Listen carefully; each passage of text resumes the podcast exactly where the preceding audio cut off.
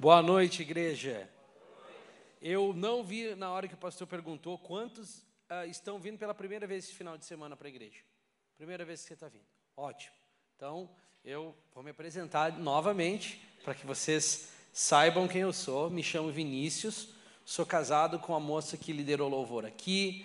Somos pais de uma menininha de 10 meses. Sou pastor em Florianópolis, de uma igreja local é, de uma igreja chamada F-Hop Church.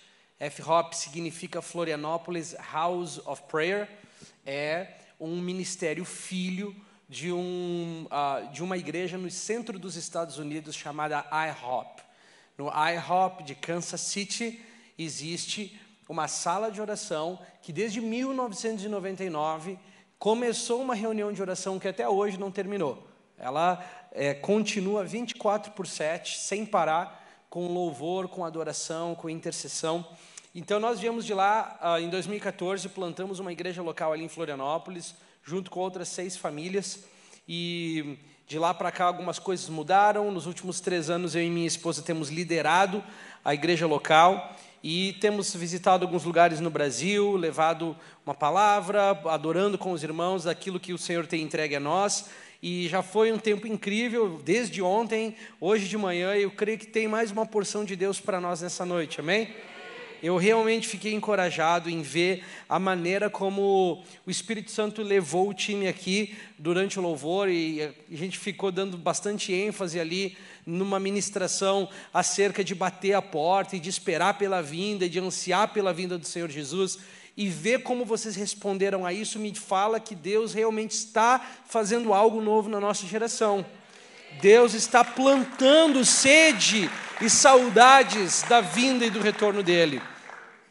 Existe uma, não é o meu assunto de falar hoje de escatologia, mas existe um, uma, um mito é, entre aqueles que gostam do tema de escatologia, que é o fim dos tempos, de que toda a geração esperava e achava que Jesus voltaria nos seus dias. Mas isso não podia ser verdade. Só duas gerações se encaixavam dentro do cenário profético disso. E a primeira geração, que estava lá nos dias pós e nas décadas pós Jesus, que se encaixava nisso, e somente a nossa geração se encaixa nisso. Eu vou contar para você por quê. Porque no ano 70, Jerusalém é invadida, Israel é destruída e é conhecida como a destruição do ano 70. Do ano 70 até 1948 não existe Estado de Israel durante séculos e séculos e de séculos. Se não existe Estado de Israel, não tem como as profecias se cumprirem. Profecias como a que Jesus olha para Jerusalém, no Monte das Oliveiras, em lágrimas, e diz: Jerusalém, Jerusalém, cidade que mata os profetas. Quantas vezes tentei te juntar, como uma galinha junta os seus pintinhos, mas vocês não quiseram. E aí Jesus nos dá uma profecia. Por isso eu vos digo: vocês não me verão novamente, até que vocês digam: Bendito é aquele que vem no nome do Senhor. O que, que Jesus fez ali? Jesus deu uma profecia escatológica. Ele falou: O dia que Israel reconhecer-me como Senhor, como Deus, então eu retornarei. A grande questão é que de 70 até 1948 não havia Israel. Se não havia Israel, não tinha como o povo reconhecer o senhorio de Jesus. Por isso a nossa geração é estratégica. Nós temos desde 1948 em diante o reconhecimento de Israel como nação mais uma vez. Por isso existe um encaixe de possibilidade da volta de Jesus. Para a nossa geração, diferente de qualquer outra geração que veio antes da nossa. Vocês entendem isso? Como essa informação é importante. Mas, enfim, eu quero falar com vocês hoje um pouco sobre é, o contexto em torno da primeira vinda de Jesus e o que eu creio que ele está fazendo nos nossos dias. Essa mensagem não era o meu script para hoje à noite, mas o louvor foi tão temático que eu corri lá, peguei meu computador, procurei minhas anotações e, e, e, quero compartilhar com vocês o que eu creio que é sim uma porção de Deus para a Igreja Batista Alameda. Eu estava conversando hoje com um pastor de jovens e ele me contou que há décadas vocês já têm uma reunião nas terças-feiras, né? perseverante de intercessão e de oração, e isso me encorajou. Então eu quero falar um pouco sobre essa perseverança da oração, o impacto que ela teve na primeira vinda de Jesus e o que Deus está fazendo nos nossos dias dentro desse mesmo contexto. Apocalipse 5:8 é uma passagem crucial.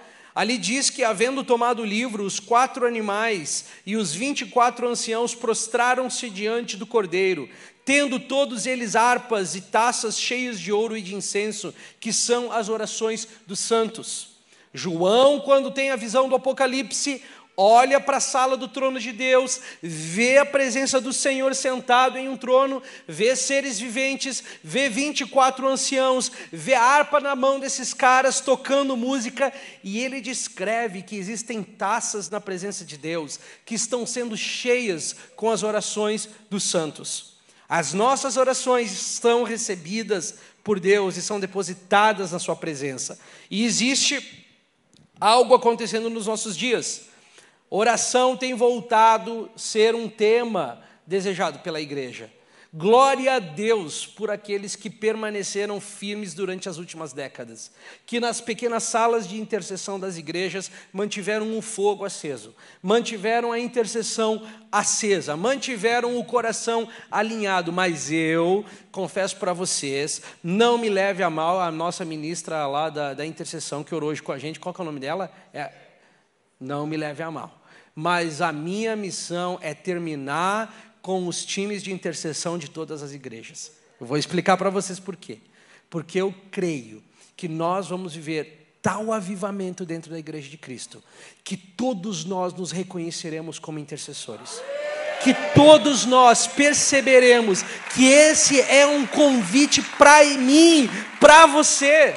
Não é um título dado por Jesus, não é um ministério dado para alguns e não para outros, é um chamado que, porque muitos não aceitaram, alguns aceitaram, alguns abraçaram e alguns têm permanecido firme em meio às décadas, mas dias estão vindo que aquela salinha ali quando você entra na igreja à direita, com os banquinhos dos irmãos que oram, vai ser pequena para a igreja orar, vai ser pequena demais para as reuniões de oração. Vai chegar dias que tal fogo será colocado no coração da igreja que clama pela vinda dele, que as nossas reuniões de oração vão precisar ser no salão principal das igrejas. Para conter um número, os nossos jovens, as nossas crianças estarão nas reuniões de oração. Por que, que eu sei disso? Porque ele disse que ele voltaria para uma noiva que o deseja, que o quer, que anseia pela vinda dele.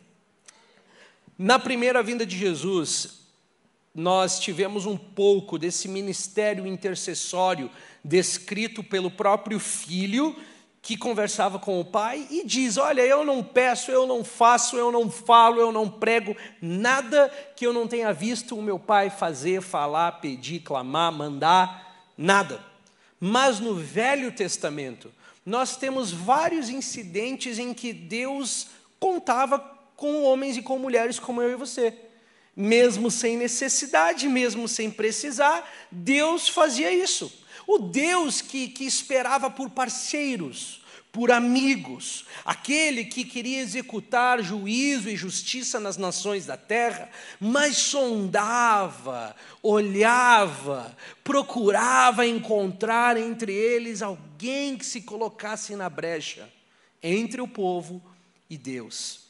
A intercessão é apresentada para mim e para você. A oração é apresentada para mim e para você como princípio, como o meio principal através do qual Deus usará, usa e usará para liberar o seu governo sobre a terra. Vou falar de novo: a intercessão e a oração da igreja é o principal meio pelo qual Deus liberará seu governo na terra. Sabe o que, que isso quer dizer? Que um ato tão fraco aos olhos dos homens e tão tolo tem tamanho poder no mundo espiritual que eu gosto de uma frase dita por um pregador da antiguidade, que a história pertence à igreja que ora. A história pertence. Nós estamos num ano crucial, nós realmente estamos, um ano de eleições, um ano que nós precisamos pensar muito bem o que nós estamos fazendo e para onde nós queremos ir e que tipo de nação nós queremos deixar para os nossos filhos. Isso é uma grande verdade. Mas, em último lugar, ultimamente, a nossa esperança não está em Brasília. Nossa esperança não está em meios e métodos de governo. Nossa esperança realmente se encontra em um Deus que não perdeu o controle da história e que, eu vou te dizer mais, coloquem quem quisermos em Brasília, não será o suficiente. Não atenderá ao clamor de Deus, não atenderá ao rombo que tem no coração da igreja de ser governada por um justo que tem em suas mãos um cetro de justiça que não cede nem para a esquerda e nem para a direita. Ele é reto. O cetro de justiça dele é um reto cetro de justiça. E um dia vai chegar em que Jesus voltará para a terra e estabelecerá um reino de, de, paz e de justiça infindável. E só então o coração da igreja será aclamado, será preenchido, será finalmente satisfeito por ter alguém que a governa com tanta retidão e tanta paz. Até lá, nós estamos em busca do menos ruim.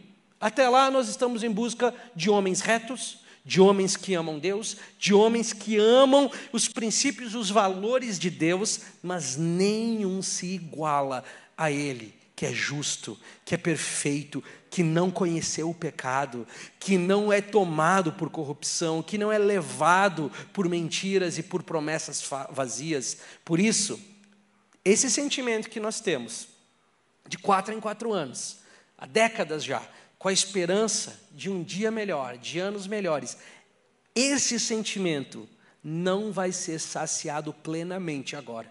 Esse sentimento só será saciado o dia que nós estivermos no governo de paz e de justiça. O dia que nós tivermos um, tivermos um cujo cetro é reto, porque ele é reto, porque ele é bom. Agora, isso acontecia já no, no Velho Testamento e um pouquinho com mais de clareza no Novo Testamento, quando nós temos a história do enredo em torno da primeira vinda de Jesus. Se você quiser ser fascinado pelo drama, o drama da primeira vinda de Jesus, gaste um tempinho lendo Lucas 1 e Lucas 2. E, e deixe Lucas contar para você o drama e o contexto no qual Jesus chega na terra. E eu vou tentar pegar uma personagem da Bíblia, do Novo Testamento, para mostrar para você o que é um princípio, o que é um precedente bíblico para o que eu acredito que acontecerá nos anos que antecedem a vinda de Jesus. Eu gostaria de convidar você para abrir a Bíblia comigo em Lucas capítulo 2. Lucas capítulo 2.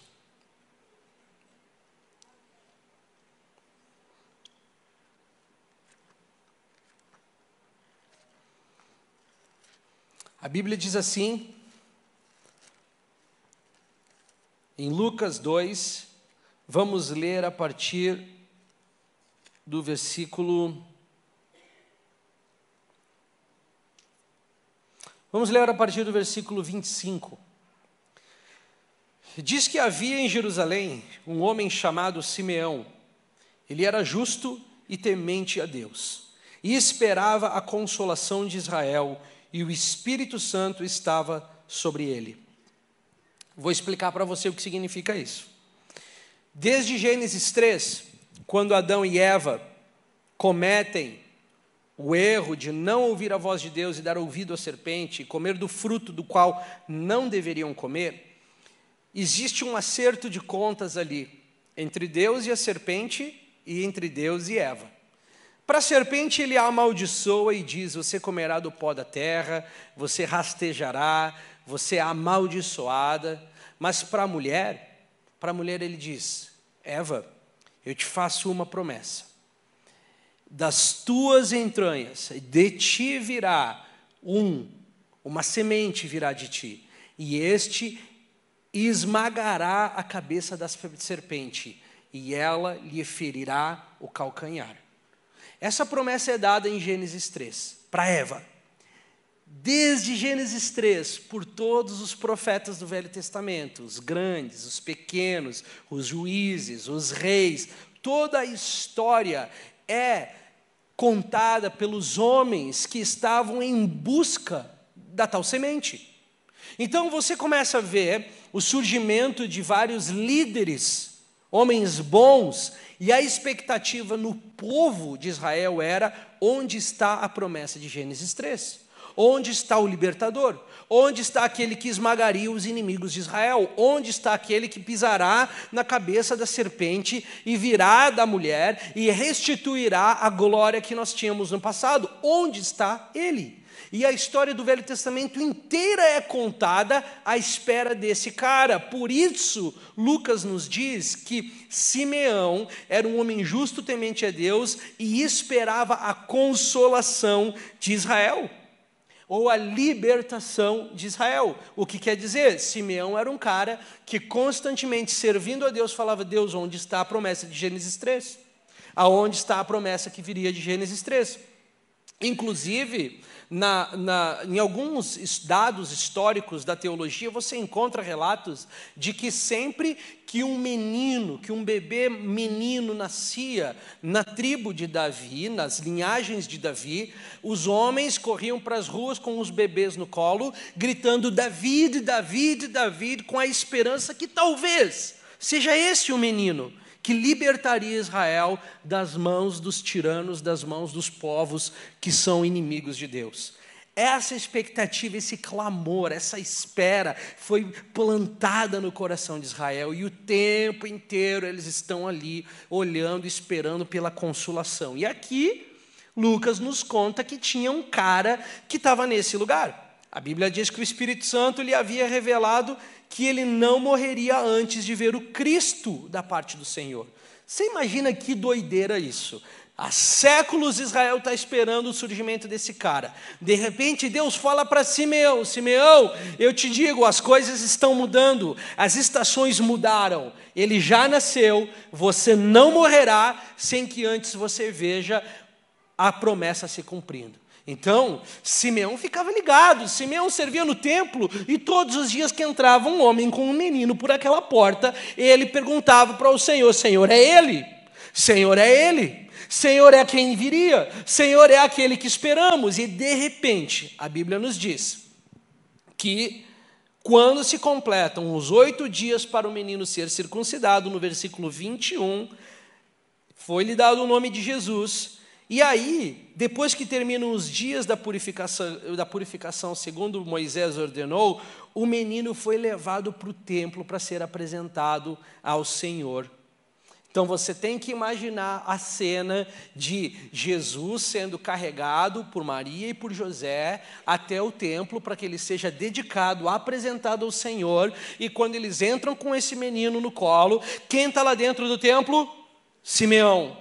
E Simeão, de repente, fica chocado, porque olha as palavras de Simeão, assim movido no 27, pelo Espírito Santo ele foi para o templo, e quando os pais levaram o menino Jesus para fazer por ele conforme ordenava a lei, Simeão tomou o menino nos braços, louvou a Deus, dizendo: Senhor, agora podes deixar de ir em paz o teu servo, segundo a tua palavra, pois os meus olhos já viram a tua salvação, a qual preparaste diante de todos os povos, luz para a revelação aos gentios e para a glória do teu povo Israel. E o pai e a mãe do menino se admiravam das coisas ditas sobre ele. É claro que eles se admiravam. Simeão conhecia as promessas. Simeão sabia quem esse menino era. E Simeão então está ali à espera. Qual é a minha convicção? E nós vamos falar de mais um personagem daqui a pouquinho. Que esse mesmo inquietamento, esse mesmo agitamento no coração e no espírito de Simeão, Deus está começando a colocar na nossa geração. Deus está começando a levantar homens e mulheres que estão convictos de que estão gerando no mundo espiritual, no lugar da oração, uma inquietação santa, estão preparando seus filhos nos ministérios infantis, nas casas, nos lares, nos domicílios, na leitura da Bíblia, porque nós veremos ele vindo mais uma vez para a terra. Nós o veremos voltando mais uma vez. O enredo da primeira vinda de Jesus é um precedente para a segunda vinda dele. A Bíblia nos conta que entre o último livro do Velho Testamento e o primeiro, existem 400 anos de um silêncio profético. 400 anos em que não se levanta uma só voz nacional em Israel e diz: Eis, assim diz o Senhor. 400 anos. Talvez uma voz nacional, mas não uma voz no secreto. No secreto existiam Simeãos. No secreto existiam homens que estavam ali à espera. No secreto, enquanto muitos falavam: onde está, onde está? Como nos dias de Noé que diziam: nunca choveu, nunca choveu, agora de certo vai chover. Quando outros povos diziam: vocês estão esperando a vinda de um cara, acorda, os tempos são outros, essa história é do passado. Simeão diz: não, o Espírito me falou que eu não morreria sem ver a vinda desse menino. Então, quando o menino chega, Simeão pega nos braços e nós temos esse relato que eu acabei de ler.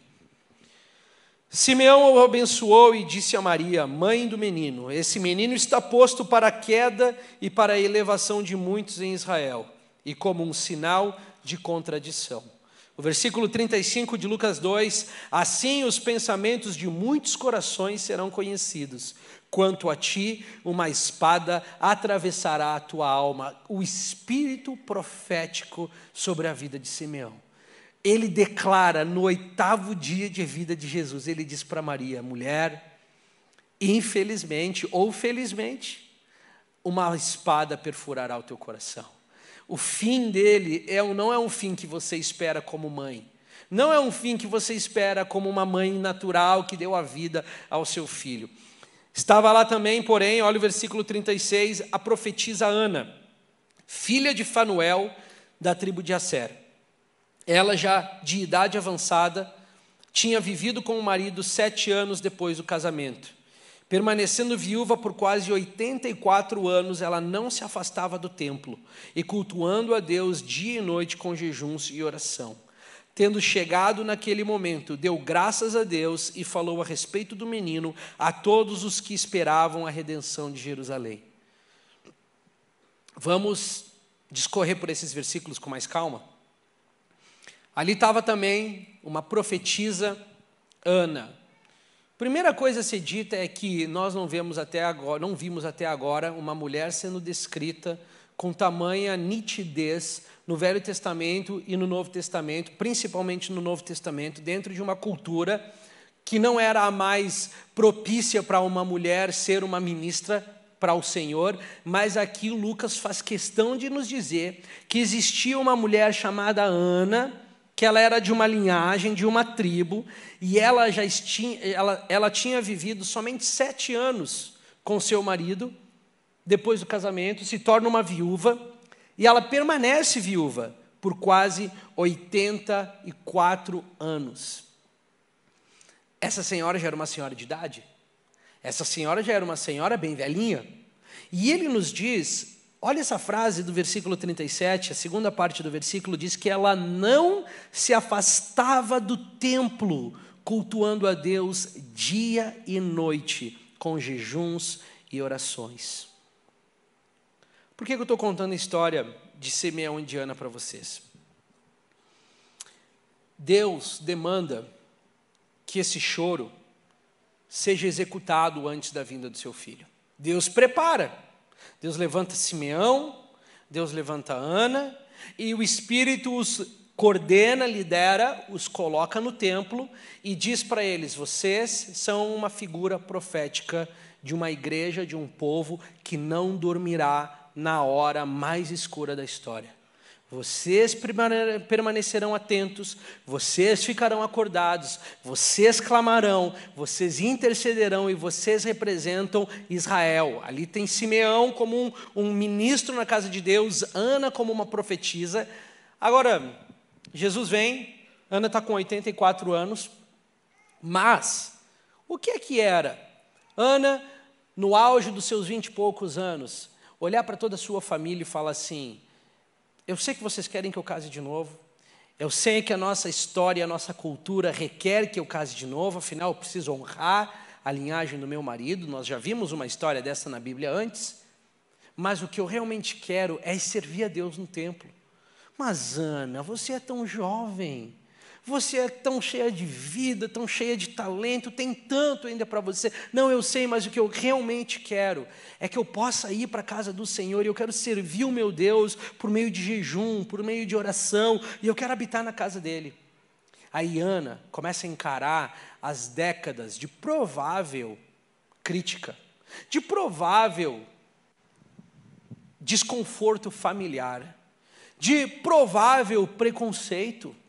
A Bíblia nos conta que ela chega aqui aos 84 anos e vê o menino Jesus sendo apresentado no templo. A pergunta é: como foi a vida dessa mulher de espera, paciente diante de Deus, sem certeza de que os seus olhos viriam, sem certeza de que sua escolha fazia sentido, sem certeza de que o seu posicionamento era o que ele deveria fazer?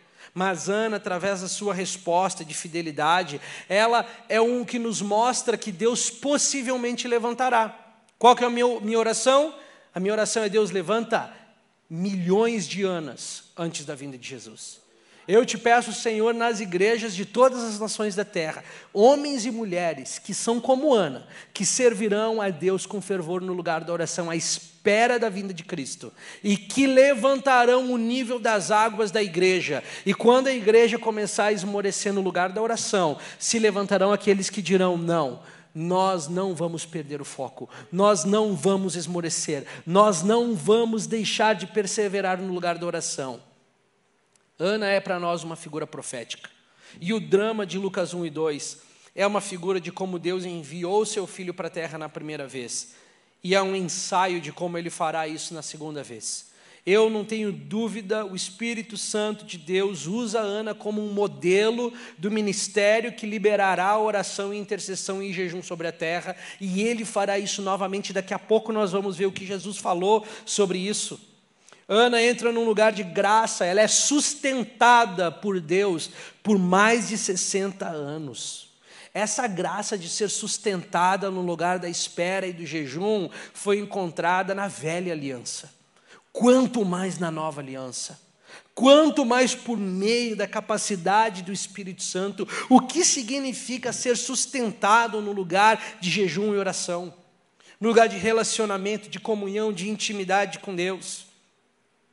Eu acredito que Deus está levantando homens e mulheres comuns, não são os grandes com o microfone na mão, não são aqueles que ocupam grandes plataformas. Deus está levantando homens, jovens, mulheres, crianças que vão se colocar no lugar da espera, no lugar da oração, no lugar do clamor, no lugar da conquista, no lugar da oração e dirão: Senhor, conte conosco, nós estamos aqui, nós queremos conhecer o teu coração para a terra. O que é que o Senhor pensa do que está acontecendo hoje? Por algum acaso você alguma vez fez esse pedido, essa oração?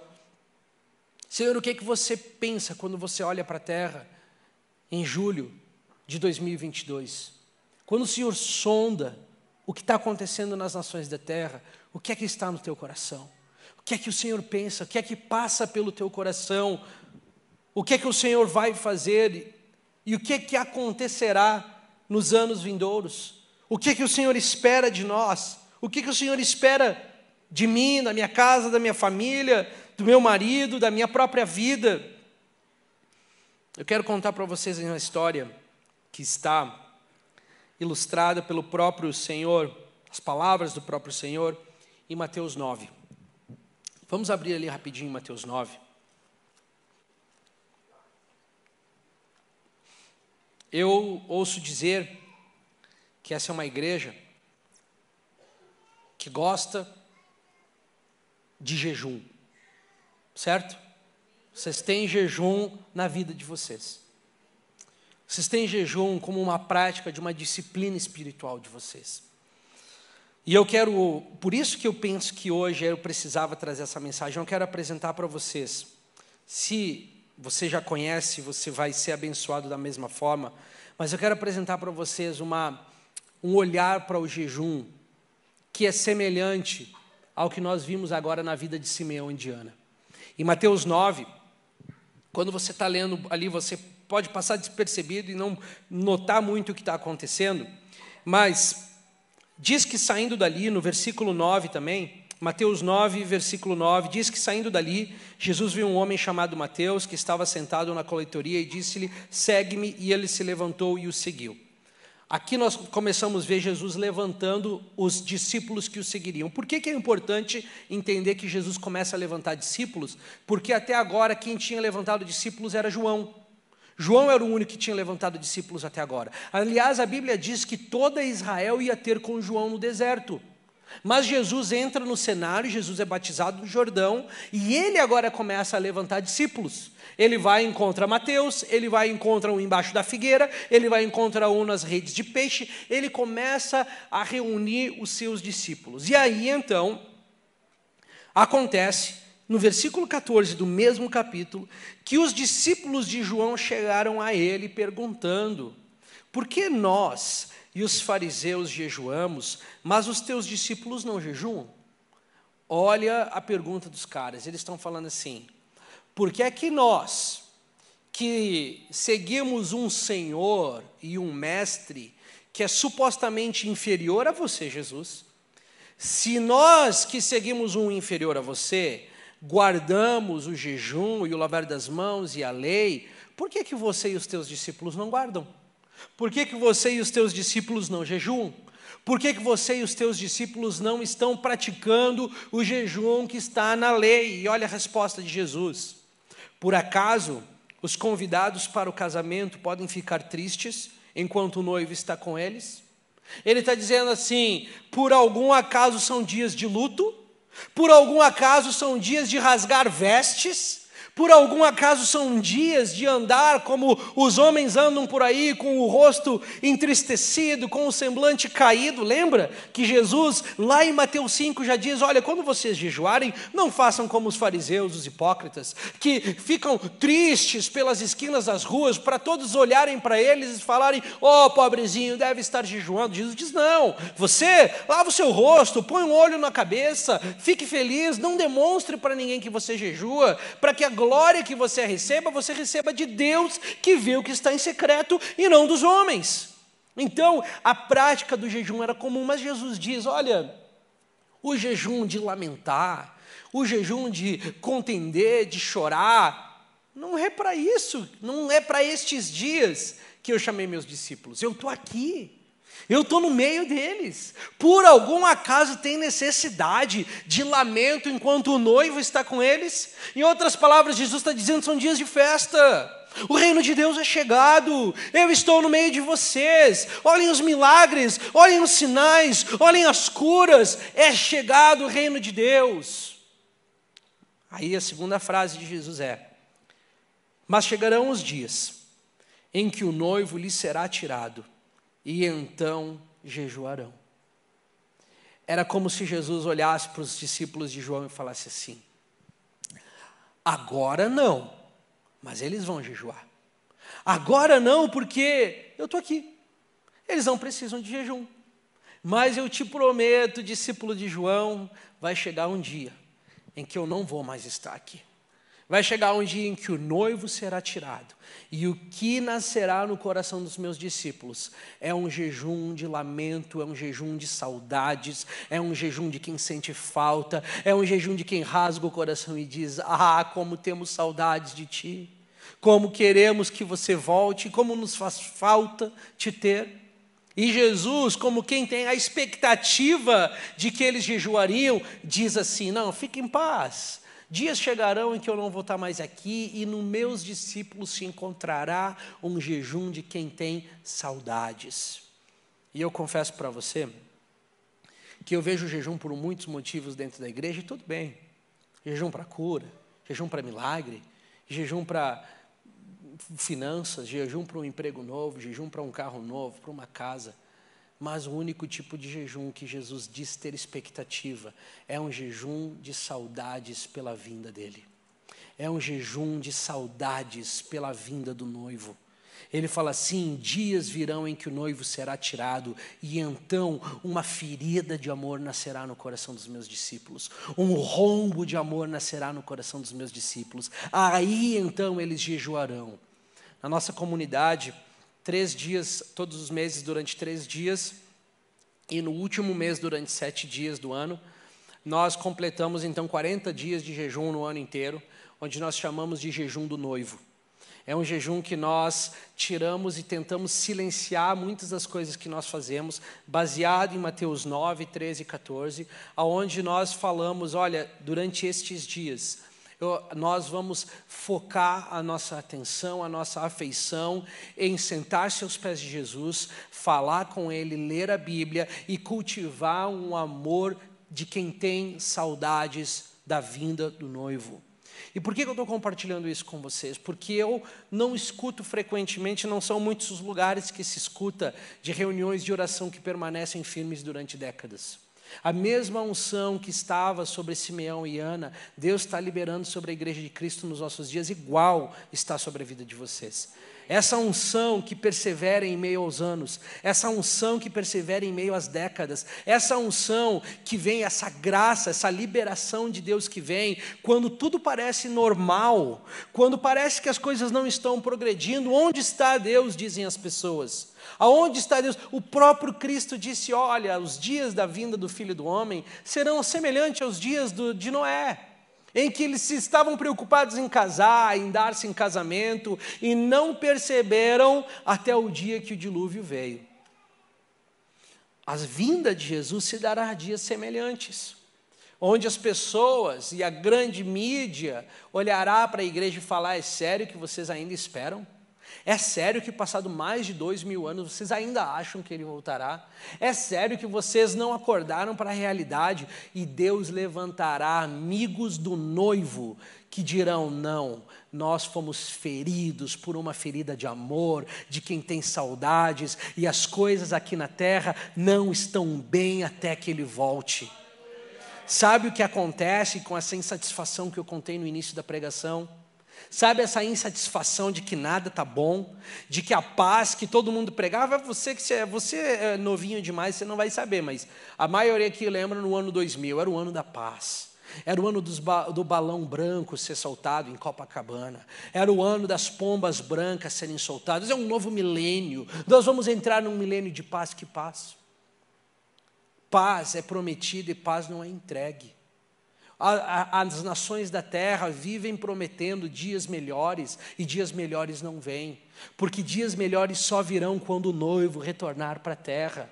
Por isso existe uma santa insatisfação sendo colocada no coração da igreja nos nossos dias, que diz assim: tudo bem, nós esperamos por outro. O nosso reino não é dessa terra. O nosso rei não é dessa terra. Nós esperamos por um novo dia, por um outro rei, por um justo juiz, e até que ele não venha, nós permaneceremos insatisfeitos. Deus me livre estarmos satisfeitos. Deus nos livre de olhar para a nossa vida e falar assim: quer saber, está tão bom assim. E Deus cuidará de que as coisas não permaneçam assim, porque é plano dele que nos dias que antecedem a vinda do Filho, ele cultivará um clamor intercessório na igreja, ele cultivará uma ferida de amor na igreja, ele, ele ferirá sua noiva com essa ferida de amor. O time já pode subir.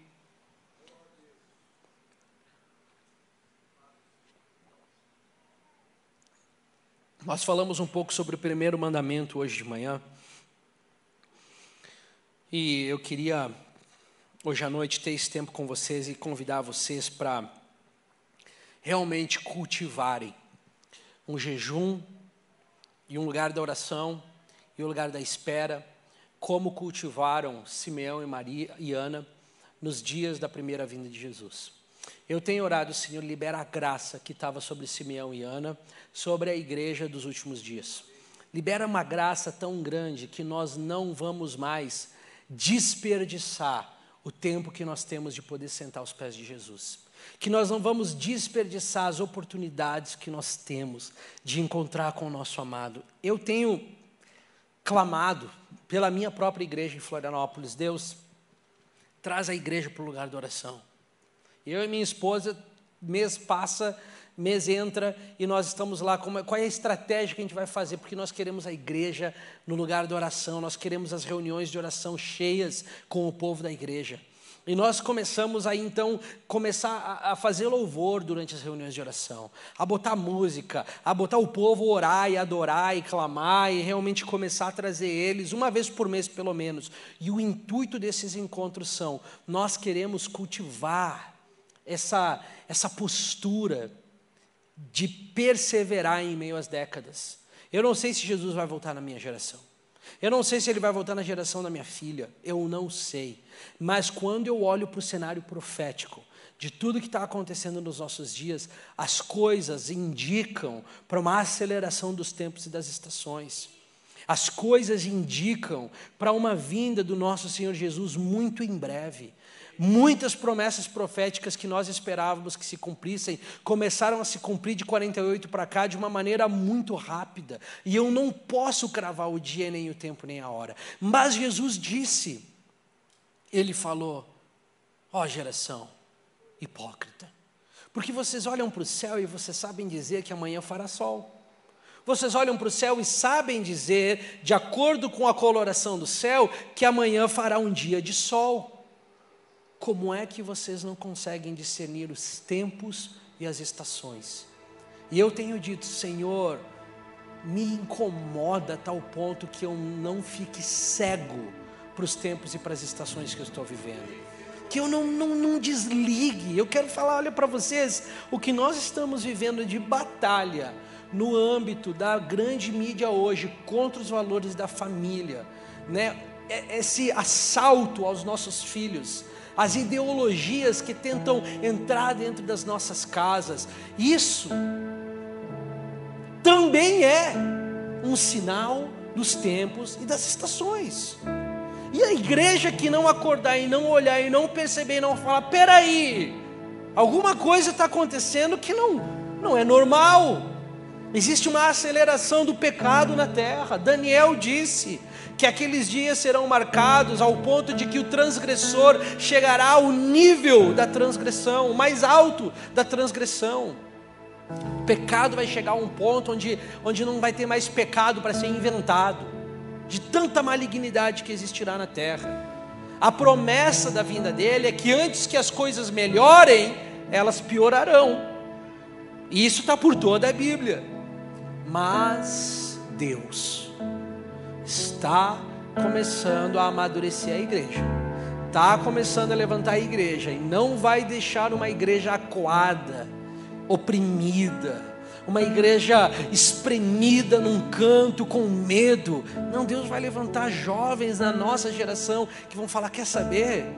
Nós o conheceremos por quem Ele é, nós seremos fascinados por Ele. A geração que conhece o seu Deus fará grandes feitos o Espírito Santo será derramado sobre a geração da vinda dele. Nas palavras de Pedro, no livro de Atos dos Apóstolos, ele estava vendo sinais, curas, milagres, maravilhas. Pedro se levanta no meio da cidade e diz assim: Meus irmãos, eis que vos digo, o que vocês estão vendo é o cumprimento de Joel, capítulo 2 em que o Espírito Santo seria derramado sobre toda a carne, os filhos e as filhas profetizariam. A grande questão é que o continuar da promessa de Joel não se cumpriu, o sol não se transformou em sangue, a lua não se escondeu. O que, que eu quero dizer para você? Pedro estava ali vendo os sinais e as maravilhas, e ele falou: peraí, eu conheço essa promessa. Essa promessa está lá em Joel. Essa promessa está na Bíblia e ele com ousadia se levanta e fala: é isso que nós estamos vivendo. Por que, que eu estou falando isso tudo para vocês? Porque nós estamos começando a amadurecer como igreja. E daqui a pouco Deus vai começar a levantar homens de Deus na terra que vão falar: peraí, vamos apontar para a Bíblia. É aqui que nós estamos na história. Nós estamos nos aproximando dos dias da vinda do nosso Senhor. E o que é que ele disse que faria? Que ele viria e junto com ele o Espírito Santo seria derramado sem medidas. Nós seríamos transformados mais uma vez. O Espírito Santo viria sobre a igreja e tiraria a escama dos olhos do povo de Deus. Nós viveríamos um despertamento. Irmãos, eu, eu sou fã da mensagem de avivamento. Eu realmente acredito nela.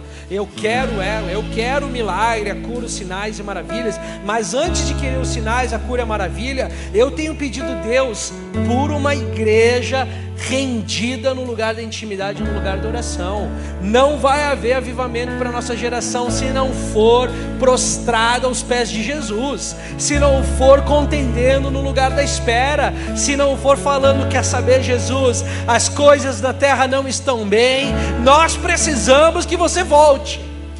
Nós, nós temos saudades de você. Você já parou para pensar que loucura?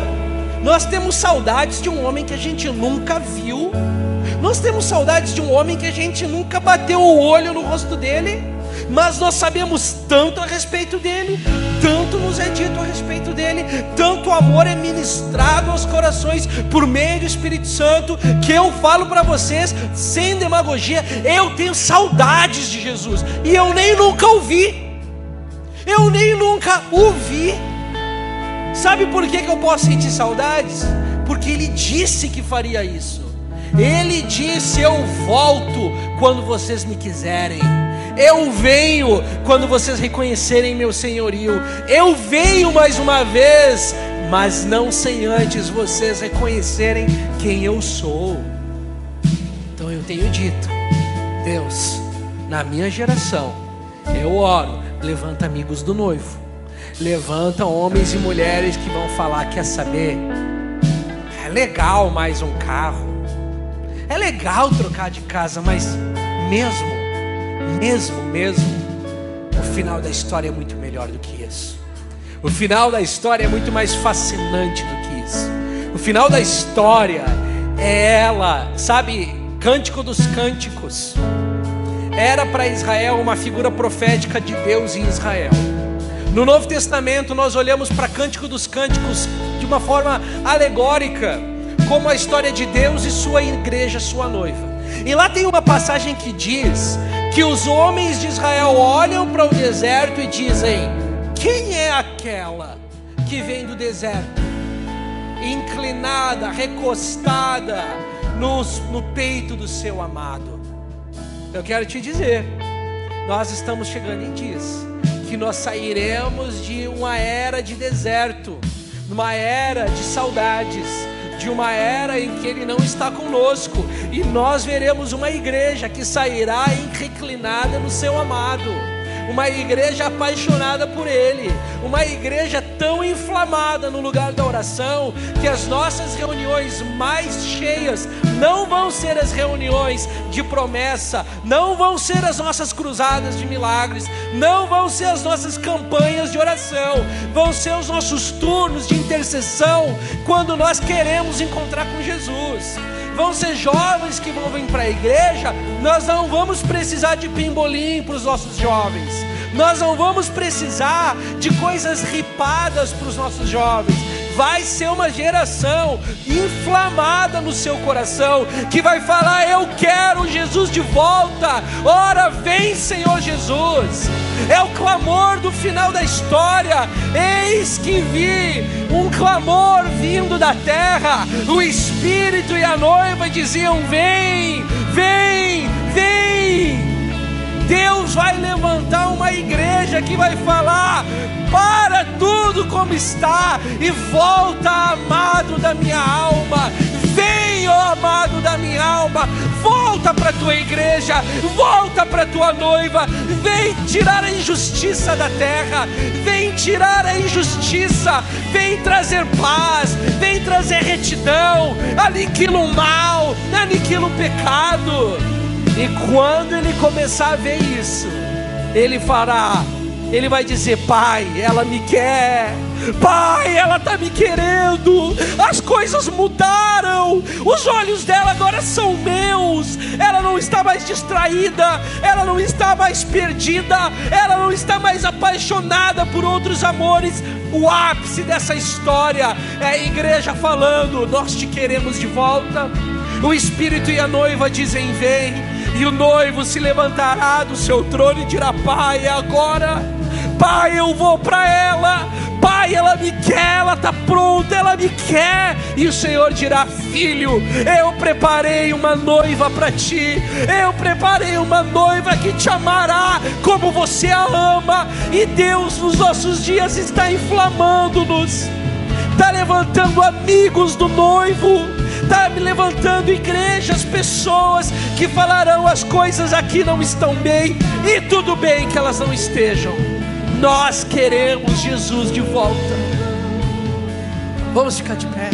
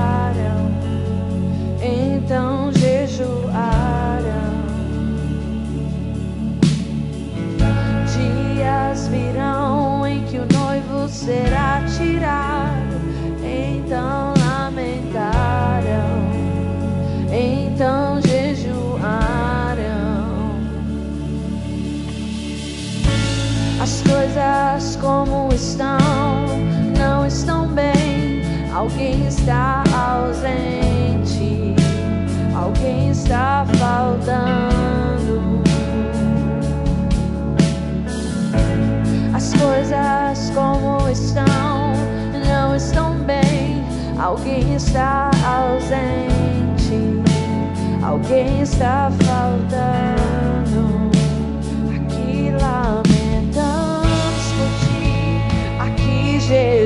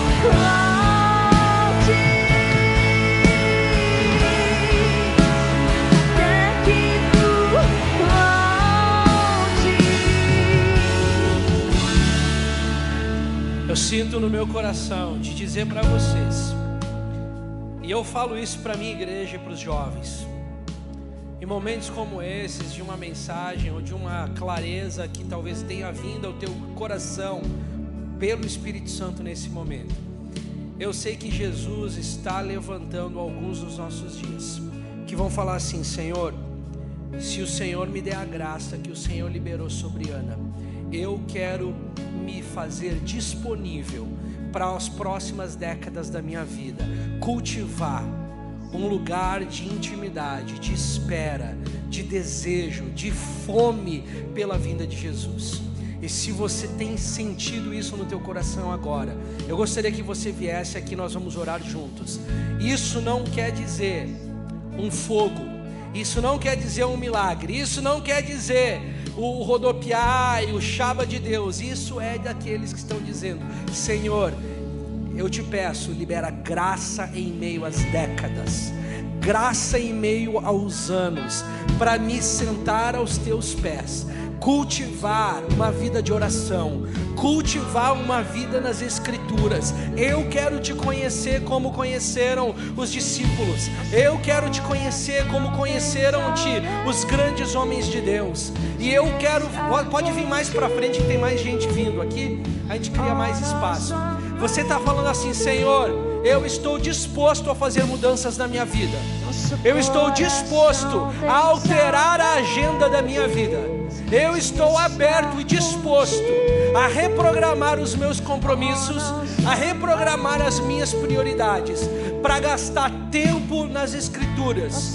A leitura da Bíblia é algo que eu quero fazer de supra importância para mim.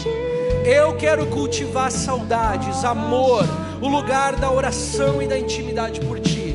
Eu te peço nessa noite por graça. Nós não conseguimos sozinho, nós não cultivamos isso sozinho. Isso é obra do Espírito Santo, isso é um presente de Deus, isso é uma capacitação do Senhor. Mas se hoje você está dizendo, Senhor, eu estou disponível, eu te peço, eis-me aqui, libera graça para o lugar da oração e da espera. Coloca-te diante do Senhor agora. Abra as tuas mãos diante dele. Fala, Senhor, eis-me aqui. Eis-me aqui como Ana. Eis-me aqui como Simeão.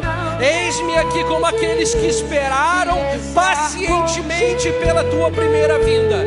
Eis-me aqui, Senhor. Eis-me aqui, Senhor. Nosso coração.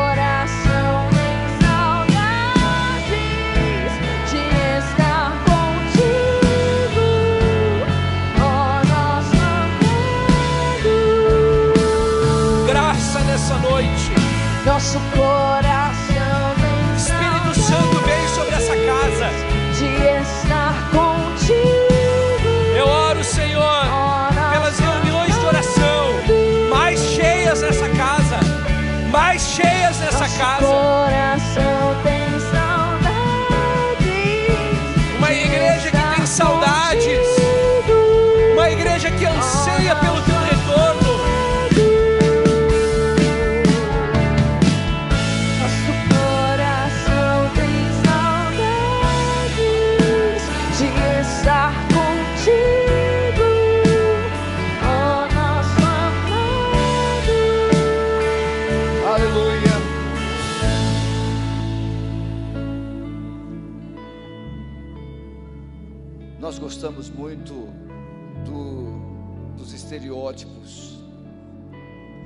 Nossos olhos veem diferente.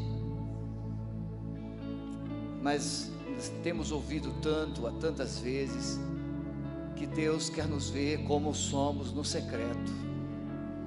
No secreto você está com o cabelo tudo descabelado. No secreto você se enrola com aquele pano velho lá da tua casa. No secreto você fala o que sente. No secreto você é você mesmo. É esse filho, é essa filha que Jesus quer encontrar. Quem você é no secreto. Nas reuniões públicas, a gente dá uma ajeitadinha. Seja aqui o que você é no secreto. Mas, pastor, eu nem secreto tenho. Terá a partir de hoje. Vai começar hoje. Eu sei o que é acordar às 5 da manhã, quatro e meia da manhã, 5 e 15 da manhã, e o corpo está assim, dorme mais. Às vezes não é nem dormir, é ficar quieto ali nesse frio. Mas o Espírito Santo diz: está na hora, está na hora. Então diga agora para Jesus, diga agora para o Espírito Santo: sim, Senhor eu vou acordar, eu vou para o secreto, eu vou desenvolver um relacionamento, porque eu anseio pela tua volta, eu anseio pela tua vida.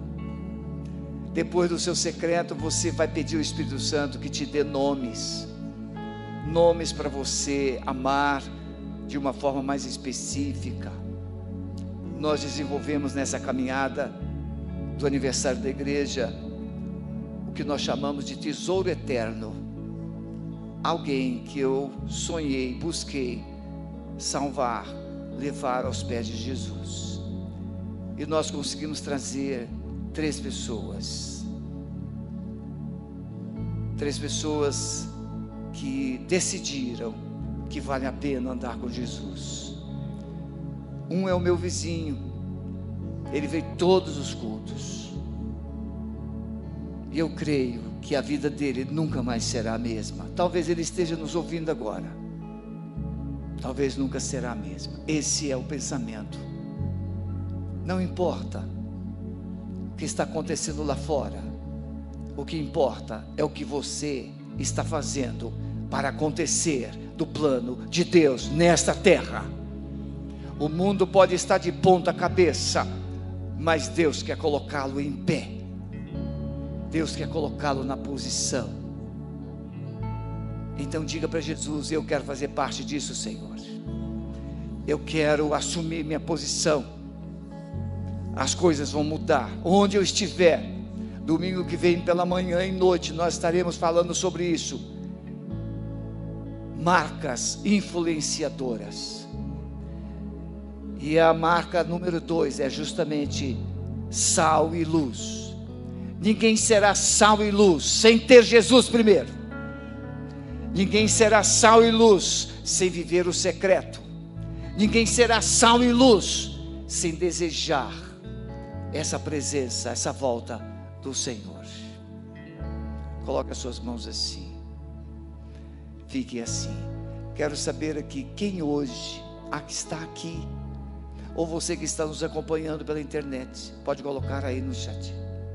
Mas se você está aqui e você ouviu essa palavra extraordinária e o seu coração tenha dito assim: Eu não estou pronto para a volta de Jesus.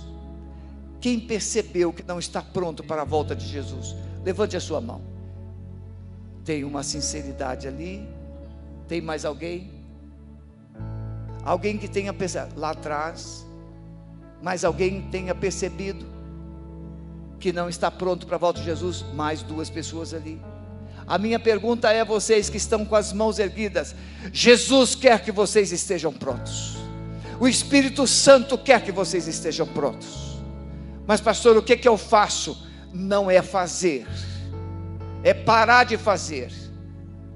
Não há nada que você possa fazer para você estar pronto. Você precisa se render.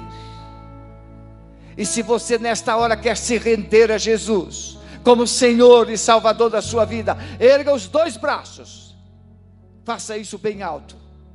Glória a Jesus, aleluia. É isso, é rendição, é entrega. A única igreja que subirá é aquela que se entregou por completo, que se rendeu. Você que levantou as mãos, Pastor Maurício com a sua equipe estará lá no estande. E você, deixe o seu nome, nós queremos orar por você. Você que tem possibilidades, nós estaremos aqui terça e quarta, em jejum e oração, todo dia. Durante todo o dia. Pastor, eu posso passar aí uma hora, duas horas com você? Pode, venha. Nós estaremos aqui adorando, orando, buscando a presença do Senhor. Queremos agradecer de coração a equipe F-Hop. Amado Espírito Santo, nós não queremos ser esta igreja de eventos. Nós queremos ser a igreja que revele esse brilho, essa alegria, esse fervor, independentemente do lugar que estejamos. Nós queremos ser a igreja que ame, que ama as pessoas. Nós queremos ser a igreja inconformada, um descontentamento santo, Senhor. Nós queremos revelar uma face cujos olhos estejam molhados, cujos corações estejam dobrados diante de Ti. Para isso, Senhor, traz graça sobre nós. Muito especialmente esses que estão aqui à frente, declarando que precisam da graça. Uma graça, Senhor, encorajadora. para que eles testemunhem, para que eles brilhem, para que eles glorifiquem o teu nome. Senhor, derrame uma unção sobre a igreja Alameda, para que ela seja a voz do Senhor nessa cidade. Uma igreja que se levanta e declare a Curitiba que Jesus está voltando e que não se conforme, Senhor, com as circunstâncias presentes. Nós abençoamos esses que levantaram suas mãos, declarando que não estavam prontos, mas pela fé cremos que estão prontos agora, porque decidiram crer que Jesus é o Senhor e que Ele vai voltar para buscá-los. Sela-os para a glória do Teu nome. Nós os abençoamos assim em nome de Jesus. Amém. Olhe para mim um minutinho ainda. Eu me converti em 1977. Eu era um jovem que morava sozinho, alcoólatra, com a vida totalmente destruída. Jesus mudou minha vida. A sala da minha casa era toda ornamentada com fotografias femininas. Ninguém disse para mim que crente não podia ter isso ou aquilo, ninguém disse para mim que crente não podia beber, ninguém disse para mim que crente não podia fumar, porque eu morava sozinho. Mas eu fiz uma coisa, eu comprei uma Bíblia, e eu passei a lê-la aproximadamente duas horas por dia. Quando nós ouvimos a voz de Deus, as vozes dos homens poderão apenas dizer amém. Se você decidir amar a palavra de Deus, o que você está sentindo agora, nesse momento, de fazer essa escolha, essa decisão, esse fogo não vai se apagar. Então decida hoje separar tempo para a palavra de Deus, o tempo secreto porque se você fizer isso, nunca mais você vai aborrecer Deus. Ao contrário, você alegrará o coração do Pai. Promete isso? Faça isso. Que o Senhor te abençoe e te guarde. Que o Senhor faça resplandecer o seu rosto sobre ti e tenha misericórdia de ti. Que o Senhor sobre ti levante o seu rosto e te dê a paz agora e para sempre, em nome de Jesus. Amém? Pode voltar para o seu lugar. Se você aceitou Jesus, passe lá com o pastor Maurício. Esse time lindo, sei que vocês estão esgotados, cansados. Quero agradecer de coração, em nome da igreja Alameda. Sei que o Renatinho já fez isso. Essas meninas de Deus, os meninos também. Mas essas meninas de Deus Pastor Vini, que bênção, homem de Deus, valoroso. Renatinho pode vir, vai fazer os agradecimentos finais. Você que está em casa nos acompanhando, muito obrigado. Nós encerramos aqui a nossa transmissão. Deus te abençoe.